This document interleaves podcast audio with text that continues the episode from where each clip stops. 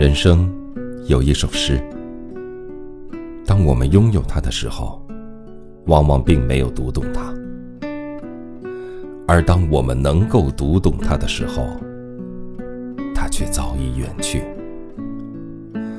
这首诗的名字就叫《青春》。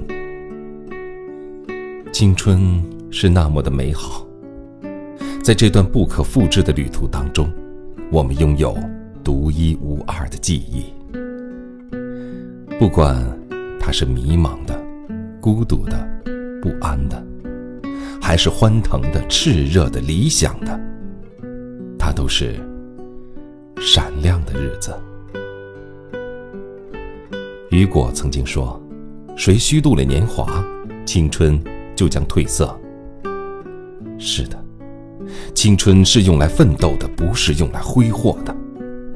只有这样，当有一天我们回首来时路，和那个站在最绚烂的骄阳下、曾经青春的自己告别的时候，我们才可能说：“谢谢你，再见。”